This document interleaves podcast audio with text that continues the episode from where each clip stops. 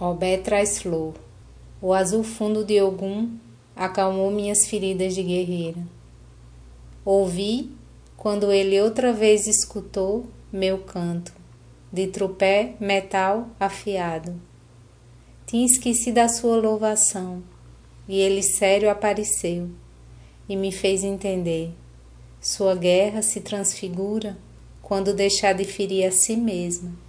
Você está ouvindo agora a primeira temporada Que Sua Lua Seja Bênção, da Voz de Ventres, com nove micro-historinhas para escutar sobre as naturezas espiritual, ancestral, social e cultural do sagrado e mulher, contadas por mim, Edisita Sigoviva, artista e doula da menstruação. Contadora de existência, contadora de existência, contadora de existência, contadora de existência. Vou almoçar feijão preto que já está de molho com farofa. Faz bem pouquinho dias que duas amigas me fizeram uma pergunta: quais ensinamentos que eu tinha recebido como menina mulher no sertão? O ensinamento que eu que eu aprendi primeiro foi foi cuidar da chuva. Quando chove no sertão é uma. Não chove no outro canto igual quando, como chove no sertão. E é assim em todo canto que chove.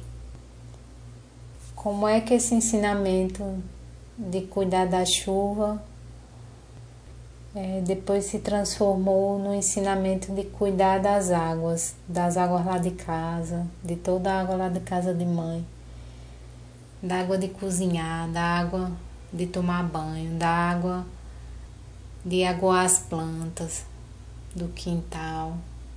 Lá em casa tem vários tipos de água. Até hoje tem a água do filtro, tem a água da geladeira, tem a água misturada, um pouquinho da, do filtro e outro da geladeira para beber. O ensinamento de cuidar da chuva, o ensinamento de cuidar das águas da casa esse ensinamento, a pessoa, a pessoa poder dizer assim, tecnologia, tecnologia né? Acho que me deu um ensinamento de cuidar das, das minhas águas, das águas que estão fora de mim, né? Mas também muito dentro de mim. Me fizeram, eu acredito que me descuidar muito pouco do cuidado com o meu sangue menstrual.